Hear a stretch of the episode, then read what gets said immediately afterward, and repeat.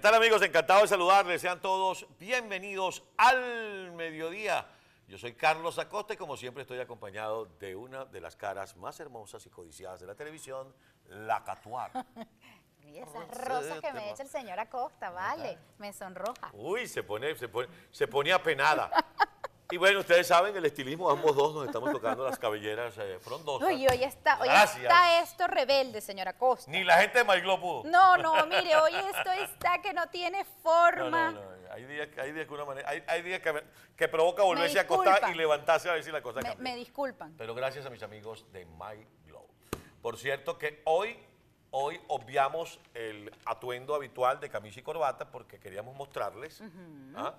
Mire, párese, párese, el para que lo No, muestre para por detrás. Jesús, mira que no puedo parar sin avisarle al director y al camarógrafo. Usted se no me salgo ahí un toquecito, un A ver, a ver, a a ahí, ver. a Ahí está, ahí está, ahí está. Eh, eso, para atrás. ajá, ajá, ajá, Ahí ajá. está. ¡Ah, esa! Si puedes soñarlo, puedes lograrlo. Es uno de mis pensamientos favoritos de Walt Disney. Y gracias a mi amiga Saimari de la Conga Live. La de usted se la personalizaron así, la mía solamente dice EBTV atrás. Ah, bueno, porque es que eh, Saimari entró a mi oficina y vio que yo tengo eso escrito allí, que me lo escribió la productora. Yandy me lo Claro. escribió ahí, porque sabe que me gusta. Y entonces lo puse en la chaqueta. Así que hoy quise Bonito detalle. mostrarles este, lo tenemos todos, Todos. los presentadores de EBTV tenemos esta chaqueta y la lucimos en nuestra preventa. Por cierto, no se pueden perder un programa especial que vamos a hacer. ¿Dónde estamos? Aquí. Aquí. Aquí, aquí, aquí. Estoy más perdido que Adán el Día de las Madres. un programa especial que vamos a hacer sobre cómo fue la preventa EBTV, el, el Upfront de EBTV, donde está nuestra programación para el segundo semestre de 2022 y para el año 2023. Y por supuesto nuestro crecimiento a nivel de distribución. Estamos en Perú y en pocas horas. Faltan horas nada más para decirles en qué cableras y en qué canales estamos en Colombia. ¿Qué Buena tal? noticia. Perú, Colombia, Panamá, Estados Unidos, por cable, porque en el resto del mundo estamos en todas las plataformas. Así es. Bueno, ¿qué tal si revisamos la encuesta? Adelante. ¿Tanto le cuesta revisar la encuesta? En el caso del avión en Argentina, Se esclarecerá. llevaba repuestos. ¡Son terroristas!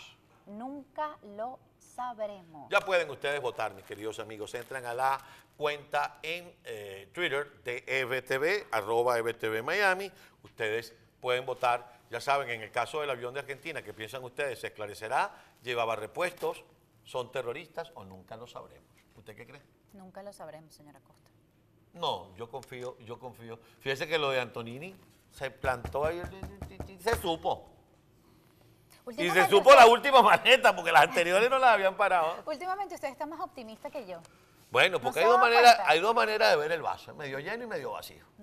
Yo estoy tratando de verlo medio lleno, hasta con Petro estoy tratando de verlo. No, sí, ¿cómo tratando no? de verlo medio lleno. Yo no puedo. yo- No sé si es por la percepción, digamos, epidérmica de haber estado en Colombia, de haber conversado con la gente, incluso con periodistas.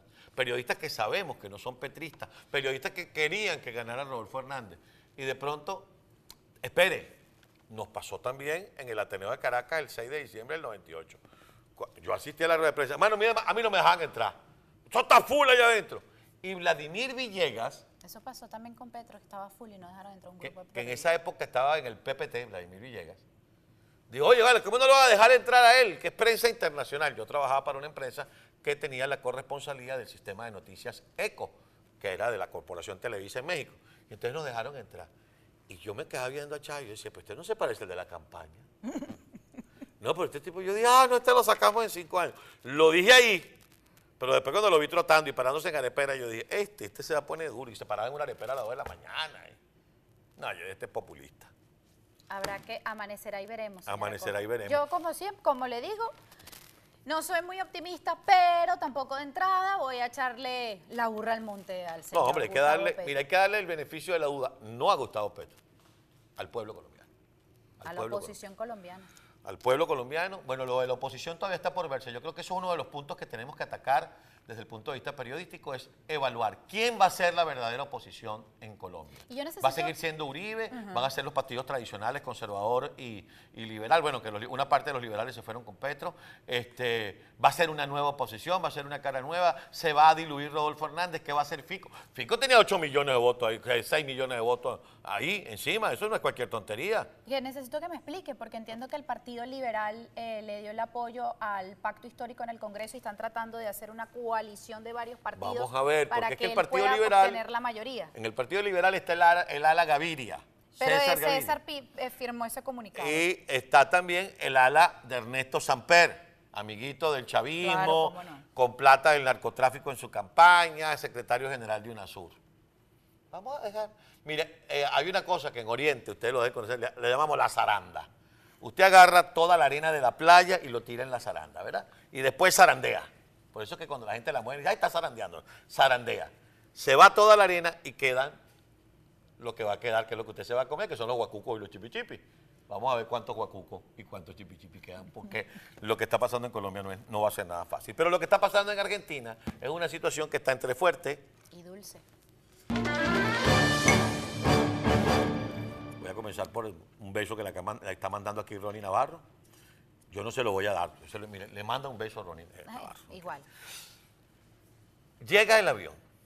Ya nos contaron el periplo, que si salió de aquí, que si fue para Moscú, que si fue para Belgrado, que si fue para, Paraguay, que si fue para Uruguay, terminó en Buenos Aires. Entonces dijeron que eran instructores, eso lo dijo el, jefe de la inteligencia. No, son instructores, obvio. Cinco iraníes, 14 venezolanos, estos cinco están enseñando a los otros 11. Después dijo Diosdado Cabello que llevaban vacunas. Después decían que llevaban repuesto de la Volkswagen. La Volkswagen dijo, ¿qué? ¿Yo? No, no estoy esperando repuesto. Y ahora, entonces resulta que incautan teléfono y ven todo eso. ¿Por dónde van los tiros? Voy a leerlo textual para no perder ningún detalle. Esto lo saca el diario El Clarín en Argentina, que no le pierde pisada a ese gobierno argentino. Por cierto, al cual Cristina Kirchner no le tiene mucho cariño. Para nada. Dice, encontraron fotos de misiles, tanques y banderas contra Israel en el celular del piloto del avión venezolano iraní. Además de eso, el gobierno de Israel sigue insistiendo. Sí, tienen nexos con Hezbollah. Está la fotico. Enco- no, la foto del piloto. Encontraron fotos de misiles y tanques. Esa es la foto del piloto que supuestamente tiene nexos con organizaciones terroristas. Hezbollah. Ah, pero hoy el gobierno de Cristina Kirchner, sí, de Cristina Kirchner, no me estoy equivocando, No, no, no, es el de Cristina Ah, Kirchner. el El, gobierno- payaso es el que se hace pasar por el presidente. gobierno de Cristina Kirchner dice, eso es una novela. Por ¿Hasta eso fue que trajeron a? Rudy Lecala para acá. Ay. Perdona, es que yo caminaba por ahí y un avión lo vi pasar. ¿Una cosa así? Eso es un cuento y basta. Vamos a tener una misma información para decir. Incluso el informe del FBI en nada asegura que ese piloto que ustedes acaban de ver en pantalla tenga nexos con alguna o con algún grupo terrorista. No tienen incluso antecedentes penales esos tripulantes. Señora Costa, la investigación dice otra cosa. La investigación dice otra cosa. La investigación da cuenta de que Argentina es el blanco de muchas eh, planificación de carácter terrorista, sobre todo antisemita, porque como lo estaba anotando yo aquí para hablar cuando llegue nuestra invitada, Argentina es el país después de Israel con mayor cantidad de comunidad hebrea, de comunidad judía, y eso tiene todo una- un asunto histórico que viene, que data de la época del Holocausto. Entonces, ¿qué pasa? El ataque, el ataque a la AMIA. Este señor, al parecer, tiene vinculación con quienes perpetraron el ataque a la AMIA. Así es. Ahora, le voy a decir a mí que me preocupa. A mí me preocupa la fiscal. De verdad, me preocupa la fiscal porque todos saben lo que le pasó al fiscal Nisman que estaba detrás de la pista de los autores del atentado a la AMIA. El fiscal Nisman fue designado por Néstor Kirchner. Néstor Kirchner se muere. Y cuando el, el fiscal dice que hay presunta vinculación entre el atentado a la AMIA y la señora Cristina Fernández, viuda de Kirchner, el fiscal aparece muerto. Y la La- fiscal no se está quedando callada. La- Eso era lo que le iba a decir. Y la fiscal, como buena, como buena investigadora y aparentemente apegada a la ley, mordió este caso y no lo va a soltar hasta que no lo vea el hueso.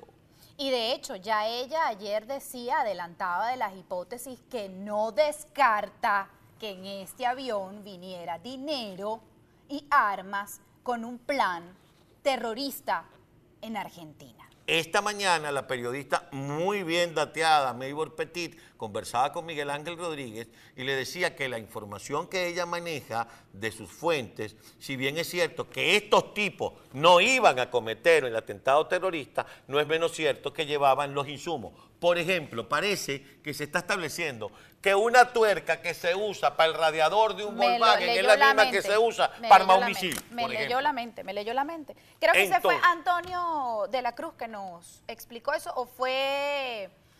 Eh, no, no fue Antonio de la Cruz. otro otro analista, ya tiene problemas de memoria. Joseph Umire, fue Joseph ah. Umire que nos dijo decían, sí, es verdad, una tuerca que puede servir para reparar un motor de un carro, también sirve esa misma tuerca para armar, un, misil. balístico. Entonces, por eso el gobierno de Argentina estaba apelando a esa dualidad de cosas que pudieran haber estado allí y dicen, ahí no hay nada. Eso es un cuento que ustedes se están inventando.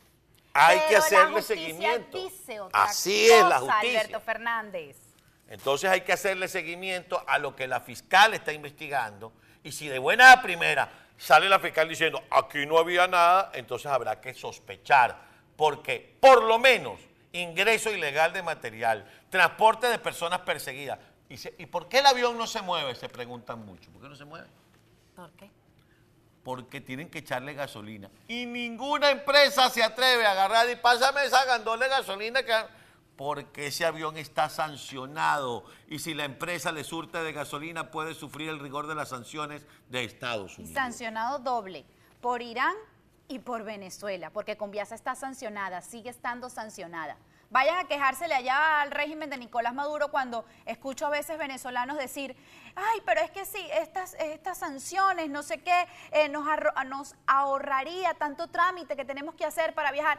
Quéjese allá en Miraflores pues se va a quejar aquí en Estados Unidos. Yo como país tengo el derecho de decidir qué aerolínea aterriza y qué aerolínea no. Y si esa aerolínea se le han comprobado nexos con terroristas y que son utilizadas para llevar armamentos y otra clase de cosas, yo tengo el derecho como gobierno de decir, aquí no aterriza. Abrimos el clarín, abrimos el clarín y el principal titular dice, vuelo bajo sospecha, avión venezolano iraní, dos puntos.